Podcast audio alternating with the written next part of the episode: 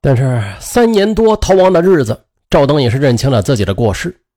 如果当初多些时间陪妻子，也不至于让她对丈夫、对婚姻失望了。如果不是自己的冲动，严华也不至于会命丧他手。但如今，所有的悔恨都为时已晚。转眼到了二零零八年，这已经是赵登在外潜逃的第四个年头了。他决定冒险回老家去探望母亲。赵登的母亲李荣花六十多岁了，患有高血压、冠心病等多种疾病。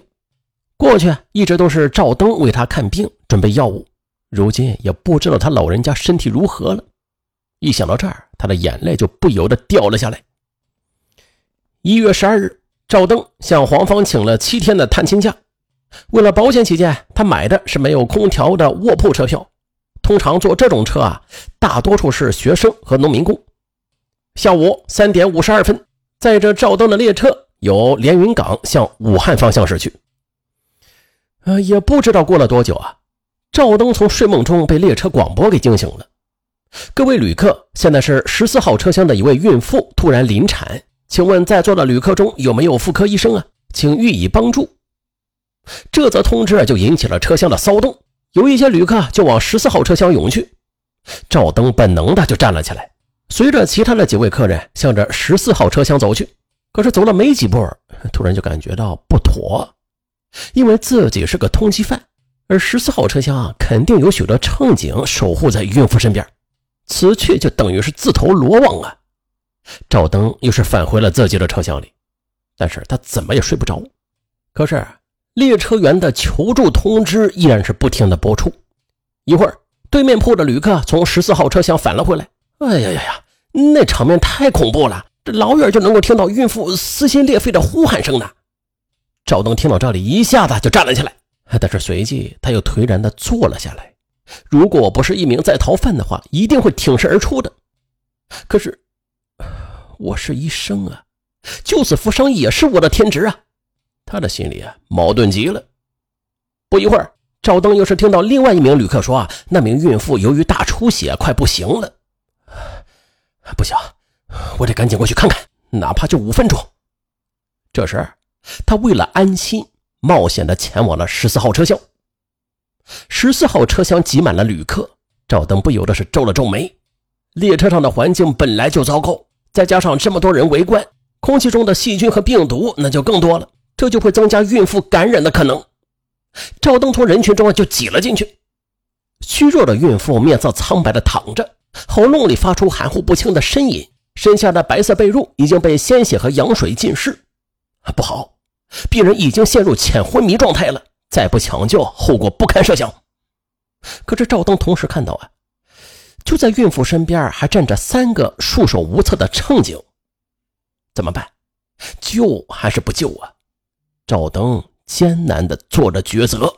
也就在这时，孕妇的丈夫突然跪倒在众人面前。声泪俱下的祈求道：“求求你们，求求你们救救我老婆吧！我们结婚还不到一年呢。”列车长则无力地安慰着他们：“再过两个小时就能抵达富阳站了，救护车已经在车站等候了。”但是孕妇已经挺不过两个小时了。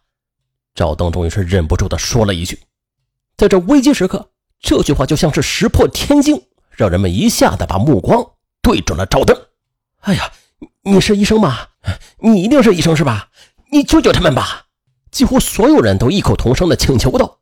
孕妇的丈夫甚至向赵登都跪下了。这一双双饱含期待的眼神，这一句句充满信任的祈求，彻底是坚定了赵登的信念。他郑重的回答：“是的，我是医生，一名妇科医生。”随即，赵登发号施令，让所有的旅客退出十四号车厢。留下两名乘务人员和自告奋勇的护士，临时产房就这样组成了。赵登通过手法检查，发现造成孕妇难产的主要原因是盆骨狭窄。遇到这种情况，唯一的方法就是剖腹产。然而，现在是在高速疾驰的列车上啊，完全不具备手术的条件。看着奄奄一息的孕妇啊，赵登急得额头上都冒出了冷汗。这可是两条人命啊！可不可以尝试着切开孕妇的产道，去协助其分娩呢？赵登曾经在外国的医学杂志上看过一篇论文，美国医生啊也曾经在紧急情况之下切开了孕妇的产道，从而让婴儿顺利降生的。可是这种助产方式在中国还没有先例，尤其是在非产房的环境之下，成功的几率有多大呀？万一母子丧命在手术刀下，这岂不是又添了两条人命吗？赵登又一次面临着痛苦的抉择。最终啊，赵登做出了决定，切开产道救人。赵登吩咐乘务员将列车上的所有医疗仪器都拿了出来。很快，手术刀、止血钳、缝合线，一些常规手术器械都备齐了。可是，唯独止血纱布的数量却严重不足。要知道，切开孕妇的产道会导致大量出血的。如果没有足够的止血纱布的话，就会进一步加快产妇的失血，最终导致失血性休克。一旦那样，孕妇的生命很可能就保不住了。时间是一点点的流逝着，情况也是越来越危急。赵登已经顾不上那么多了，他快速的戴上医用手套，然后又用酒精消毒，熟练的就操起了手术刀。他让护士帮着他暴露孕妇的产道，刀锋下去那是又快又准，产道随着血液的渗出被切开了。护士及时的递上止血纱布，第一块纱布很快被鲜血浸透了，第二块、第三块。不过产妇啊也很配合，忍着剧痛拼命的用力。然而，孩子却还是没有半点出来的迹象。不行，还得将产道切得更大一点。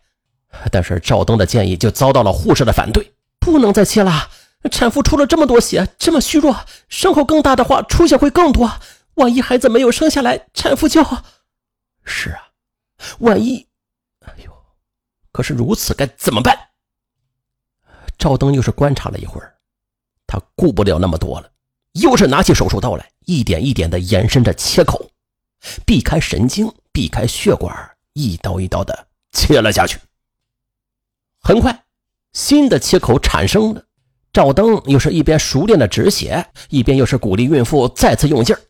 终于，十分钟之后，婴儿湿漉漉的头皮终于被挤了出来。十二分钟之后，身体出来了。十五分钟之后，整个孩子都出来了。哎呀，太好了！一旁的乘务员和护士们激动地欢呼着：“生出来了，孩子生出来了，是个男孩！”顿时啊，十四号车厢外就响起了兴奋而热烈的掌声。这掌声是献给坚强的母亲，更是献给见义勇为的赵登。只是啊，孩子是生出来了，可是产妇却由于失血过多和精疲力尽，再度陷入浅昏迷。列车长说啊：“还有五十分钟，列车才能到站。他能挺过这生与死的黑色五十分钟吗？”不行，孩子和母亲一个也不能少。疲惫的赵登强打起精神来，坐在产妇身边，讲述着他和他家人们之间的故事。那些骄傲美好的往事，多么的令人怀念呢？说着说着，赵登不知不觉的就流下了热泪。而产妇也在赵登的讲述中努力的睁着眼睛，保持着清醒。时间一分一秒的过去，一月十三日凌晨，列车准时停靠在富阳站，产妇和婴儿迅速的被送下了火车。等候多时的救护车载着母子俩飞奔着向当地医院驶去。此时啊，留在列车上的赵登就成了名人了，很多旅客簇拥在他周围，向他竖起了大拇指。列车长也向赵登发来邀请，说下车之后啊，务必接受记者的采访。原来早有热心的旅客向媒体爆料，不过赵登知道，接受媒体采访，那就等于将自己暴露在光天化日之下。此刻的赵登，他再也不想伪装了，再也不想亡命天涯，有家不能回，过着提心吊胆的日子了。赵登深吸了几口气之后，平静的。拨打了幺幺零。其实啊，当他解救这对母子的时候啊，他的心灵也是在生与死的较量中得到了洗地。好了，本期节目就到这儿，我是尚文，咱下期再见。